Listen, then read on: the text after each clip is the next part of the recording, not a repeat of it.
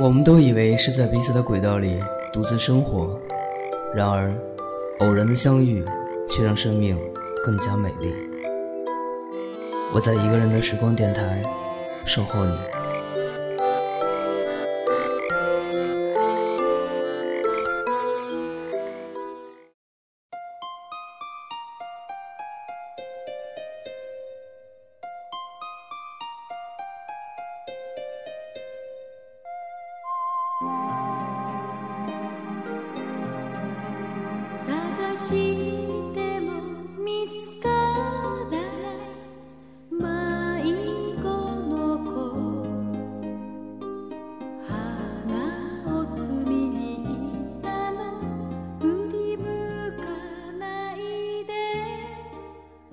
各位正在收听节目的朋友，晚上好！这里依然是一个人的时光电台，我是志帆。今天要给大家发福利了哈，有幸请到我的一位朋友的小朋友来录制这期跟女性有关的文章。文章的作者是经常给我写来故事的娜娜。本来是计划在三月八号，也就是三八妇女节那天，作为一期特辑来送给大家的，但因为志帆的个人原因呢，今天才将这期节目送出。传统文化与女性素养。在此呢，要感谢晨晨小朋友，也不知道你会不会听到，辛苦了，让我们一块来聆听你的友情献身。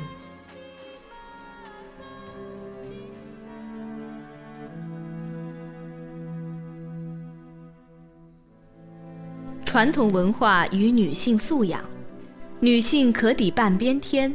提到传统文化和女性地位的关系，和大部分人认为的一样，我的第一反应就是沉重枯燥。里面有很多东西都是我不喜欢的，充满了对女性的歧视和禁锢思想。在三八妇女节到来之际，我很荣幸地参加了来自国家行政学院的教授朱兰女士的一场讲座。讲座的内容便是传统文化和女性人文素养。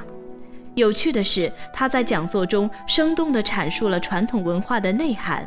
并系统化地为我们打开了一扇通向传统文化和问询快乐源头的门，所以讲座之后，我想把它整理出来和大家共享。传统文化对女性的影响和其他几乎所有事物一样，具备双面性，需要我们用审视的眼光去甄别。古代关于禁锢女性思想的书目不胜枚举。如《女戒》《规范》《女论语》《女儿经》《教女仪规》等，提到禁锢思想，首先出现在我们心中的便是三从。三从即未嫁从父，继嫁从夫，夫死从子。很显然是对传统女性地位的描述。放在当前社会，职业女性越来越多，当然是应该被弃之的糟粕。从八七版的《红楼梦》就可以看出。王熙凤是何等的精明能干，却依旧要顺从丈夫那些不检点行为，表现出女性的宽容。其次便是七出，即五子、淫逸、不是姑舅、口舌、盗窃、妒忌、恶言。对于七出来说，里面的口舌和妒忌是值得借鉴的。女性常常善言，而祸往往从口出，妒忌也会使我们失去快乐。但是作为一个女性，我们不是天使，妒忌是难免的，懂得经常提醒自己，适当控制更为主要。说到此，传统文化究竟是有值得继续发扬的精华，如四德，即妇德、妇言、妇容、妇功。好女性则要有道德修养，慎言深思，注意衣装得体。再如《女论语》里面的部分。夫刚妻柔，恩爱相因，居家相待，敬重如宾。夫有言语，侧耳详听；夫有恶事，劝谏谆谆。莫学渔妇，惹祸临身。这些都是值得借鉴的地方，也是一个好女性应当谨记的。传统文化的突出特点便是崇尚道德，无论盘古开天辟地、大禹治水，还是舜在二十四孝中的传说，都在极力推崇道德。在神话和传统节日中，中外是有明显差异的。中国的传统文化节日往往和孝以及农业节气有关，如中秋节是为了庆祝丰收，也是一家人团圆的日子。而现在，我们常常感觉到过节的气氛渐渐淡了，其原因也是因为传统文化的缺失，丢失了孝道和仪式。清明节不再祭祀祖先，忽略了节日中的孝。过年变成了旅游旺季，而不是全家一起和乐融融的守岁祭祀祖先。国外的传统节日往往和宗教信仰有关，国内的神是需要仰视的，所以很少有国内的神和神是夫妻，他们不是常人。而国外的神却有着常人的特性，如西方希腊神话中金苹果的故事。在神的婚礼之中，纠纷女神用金苹果决定谁是最美的女人，而让天后智慧女神和美神起了争执。牧羊人特洛伊王子为了得到天下最美的女人海伦，而判决金苹果属于美神，这便是特洛伊战争的序曲。他们的神是有缺陷的，他们会妒忌，会为谁更美丽而争执。说到此，里面便出现了和快乐有关的问题。正因为我们是女性，是人，不是天使和魔鬼，我们应该是有缺陷和弱点的。如果我们处处追求完美，那么我们的家人、孩子、同事都会很累。正视自己，正视我们的缺陷，会更快乐。凡事应当尽力，应当以积极健康的心态去看待。有缺陷的女性往往很真，女性可以没有昂贵的外衣和漂亮的脸蛋。但一定要有因为你的真和自然而散发出来的可爱。传统文化的基本组成是儒、佛、道，以佛治心，以道治身，以儒治世。以佛治心要求我们不迷信，理解信仰的本质，不失去自我。信佛不是要求我们去信仰什么，而是去理解佛学和佛文化。现代生活，特别是生活在一二线城市，我们容易感觉到焦虑，感觉到是在被生活推着走。我们不知道自己在慌什么，奔向哪里。但本质上，我们最终目的是一样的。所以，我们应当适时的慢下来，利用女性独特的感性心理，去发现生活中的美感。去因为初春的到来，看见破土而出的绿芽而惊喜；去感知生命的活力和美好；去感慨他们的生命何其顽强。我的家门口有一条河水，撒黑里面不停地游。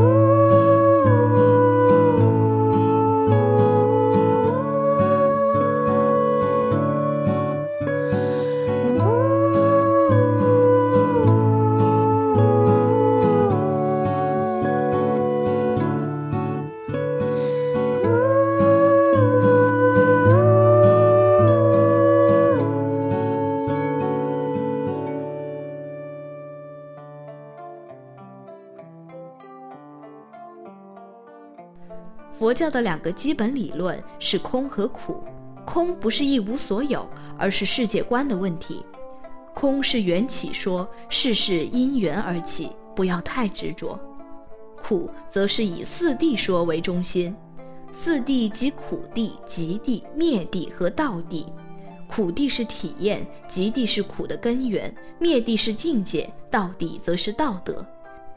苦的根源是贪嗔痴，贪嗔痴往往蒙蔽了我们的双眼。贪是人性，我们女性不是天使，也非禽兽，所以会贪。但是我们应该控制自己过分的欲望。苦源于比较，横向比较往往带来更多的痛苦。这些苦源于我们自己的同事、邻居，甚至是朋友，羡慕他们便酝酿了酸酸的感觉。更长时间的酝酿会发酵成妒忌，不控制妒忌，你就会做坏事、说坏话。作为女性，我们都不希望自己是邪恶的，而是善良可爱的。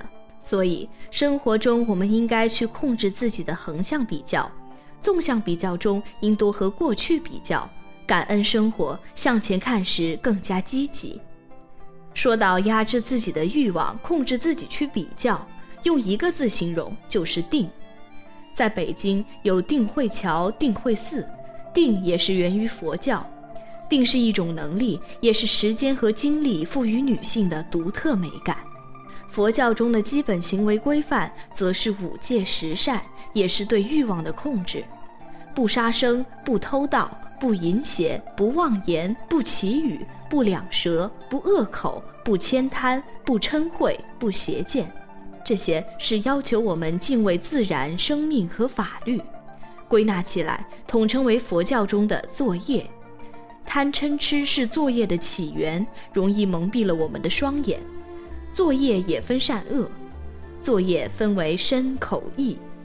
身则是不杀生、不偷盗、不淫邪；口则是不妄言、不绮语、不两舌、不恶口；意则是不悭贪、不嗔恚、不邪见。其中值得女性注意的是不恶口，凡事记得最后一句话应该咽下去。起争执容易恶口相向，最后一句话往往是最伤人的，也是在对方耳畔余音绕梁的恶语。佛教的根本精神是慈悲和利他，这些都是爱人的推己及人。传统文化讲的是人学，关注的是人文素养。现代也有作家很关注人，如周国平的作品值得年轻女性去品读。龙应台的作品确实是用心在写，无论是《目送》还是我亲爱的安德烈，作者正是站在母亲和女儿的角度去描述生活中的点点滴滴，而史铁生更是用生命在写作。这些作家都是在关注人。中国文化简言之，乃以人文为中心。儒家学说中最核心、最有意义的部分，也是在教我们如何做人。四书五经无不论及人文，以儒治世，治世即治国和治人，治人则是要求我们怎样做人，怎样去遵守规范。思维及礼义廉耻，我国传统服饰中山服的四个口袋，也正是这四个字的含义。五常即仁义礼智信，人也是儒家学说的精华。仁的意思就是爱，博爱，爱也是由近及远，由小及大，所以有亲亲而人民，人民而爱物。亲亲即爱父母，爱家人。作为女性，应该首先做到亲亲。亲亲也是孝的体现。